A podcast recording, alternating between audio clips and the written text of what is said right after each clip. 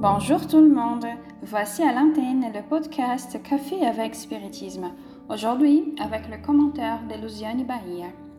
Chères sœurs, chers frères, que la paix de Jésus soit avec nous. Dans la dernière partie de notre étude sur l'influence morale des médiums dans les communications avec les esprits, notre codificateur nous amène à réfléchir sur la perfection. Nous savons que seul le Père est absolument parfait et que par conséquent c'est à nous, en tant que but de l'incarnation, d'atteindre la perfection qui est relative.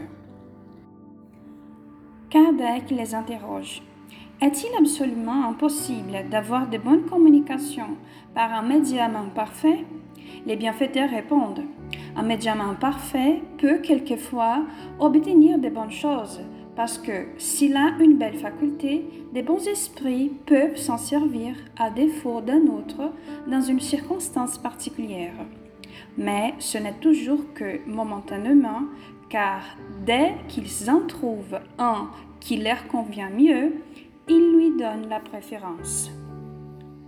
Lorsque le médium ne s'organise pas dans un parcours d'apprentissage autour de la pratique médiunique, il s'éloigne de l'opportunité de grandir et de la compagnie fidèle, salutaire et édifiante des protecteurs spirituels. Ces médiums, appelés par Kardec comme imparfaits, peuvent en effet être des instruments de messages édifiants et positifs mais seulement quand la finalité du message supplante l'absence de bonnes conditions pour sa transmission. Autrement dit, lorsque la transmission du message est très nécessaire et, en l'absence d'un instrument moralement préparé, les bons esprits transmettent leurs pensées à travers ce qui manque de positivité. Ça ne signifie pas que le médium doit être parfait afin d'exercer la faculté. Et cela est bien expliqué par les esprits au codificateur. Parfait, hélas, vous savez bien que l'imperfection n'est pas sur la terre. Sans cela, vous n'y seriez pas. Dis donc, bon médium, c'est déjà beaucoup, car ils sont rares.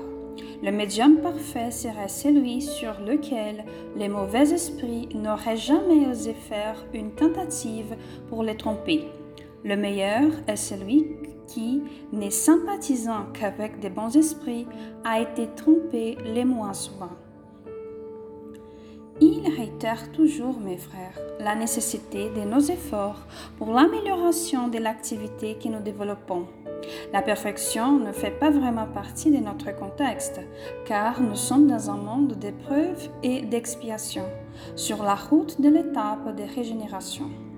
Ce que le bienfaiteur cherche à souligner et avertir, c'est l'importance de notre dévouement, la partie que nous devons faire, la tâche à exécuter, les devoirs à accomplir.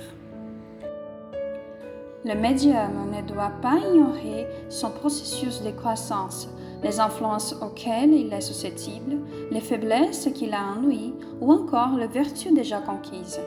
Il doit être un gestionnaire de lui-même même si sa faculté s'exprime le plus fidèlement possible à la communication reçue, le médium doit tout de même être conscient du contenu qu'il transmet et du combien de lui-même est dans le message. Si les esprits n'avaient pas besoin des hommes incarnés, la médiumnité n'aurait aucun sens à s'exprimer. Par conséquent, il doit y avoir une réflexion constante de la part du médium, ce qui se traduira par son éducation et amélioration. Et c'est sur ce même parcours de réflexion que le codificateur demande. Quelles sont les conditions nécessaires pour que la parole des esprits supérieurs nous arrive pure de toute altération?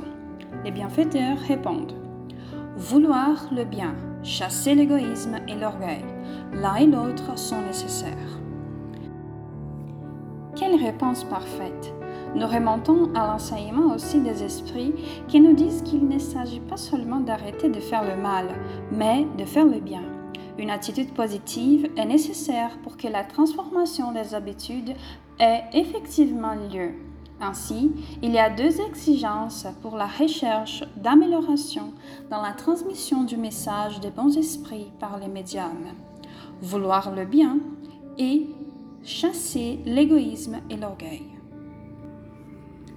Vouloir, c'est faire bouger la volonté, la plus grande puissance de l'âme, comme le souligne Léo Denis. C'est se guider par le bien, c'est adopter les lois divines comme comportement personnel, c'est être vigilant, c'est vouloir être bon et, par conséquence naturelle, vouloir repousser l'orgueil et l'égoïsme, deux blessures qui entravent la bonne volonté et nous font embarquer dans des atroces souffrances qui nous consomment la force et l'énergie. Quiconque veut s'éclairer, renforce le bienfaiteur, doit fuir les ténèbres, et les ténèbres sont dans l'impureté du cœur.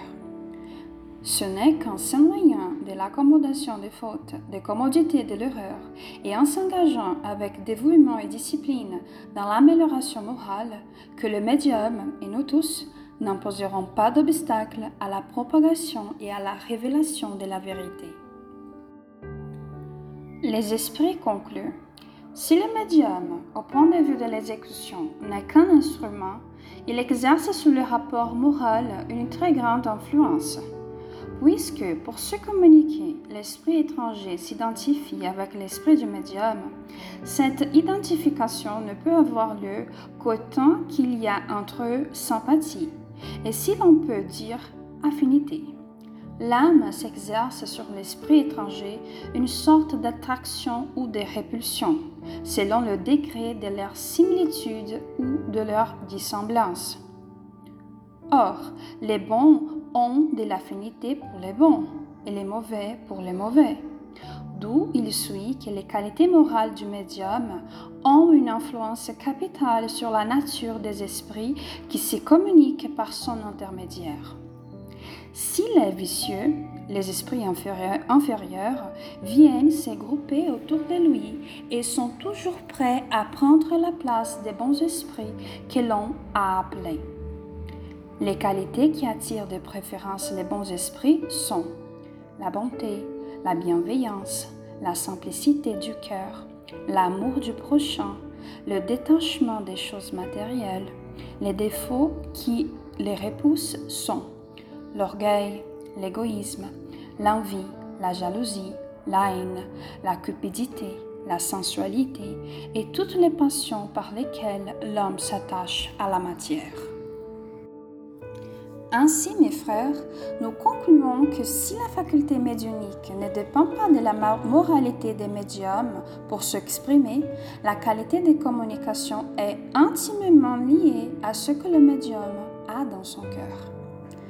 Avec une immense gratitude dans le cœur, je vous embrasse et rendez-vous au prochain podcast Café avec Spiritisme.